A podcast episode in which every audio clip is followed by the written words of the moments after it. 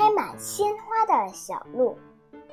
邮递员黄狗在门口喊：“鼹鼠先生，您的包裹单。”原来长颈鹿大叔给鼹鼠先生寄来一个包裹。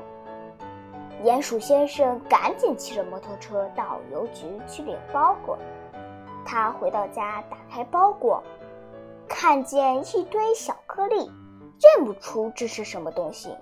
鼹鼠先生拿着包裹来到松鼠太太家，他问松鼠太太。长颈鹿大叔寄来一个包裹，请您看看是什么东西。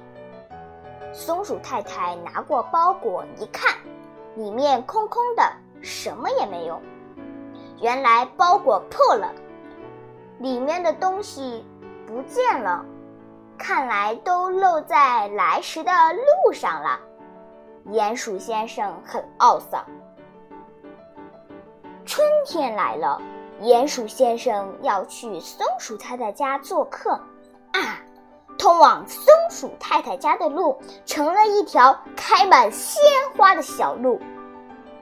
鼹鼠先生路过刺猬太太家，正巧刺猬太太走出门，看到门前开着一大片绚丽多彩的鲜花，他惊奇地说。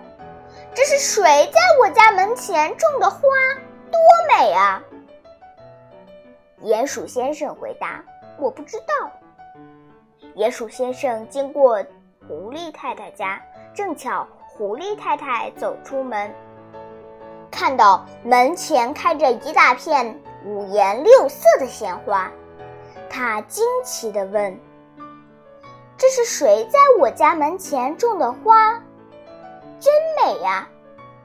鼹鼠先生回答：“我不知道。”鼹鼠先生来到松鼠太太家门前，松鼠太太走出门，看见门前的小路上花朵簇簇，小松鼠、小刺猬和小狐狸在那里快活的蹦啊跳啊。松鼠太太对鼹鼠先生说：“我知道了，去年长颈鹿大叔寄给你的是花籽，这是多么美好的礼物啊！”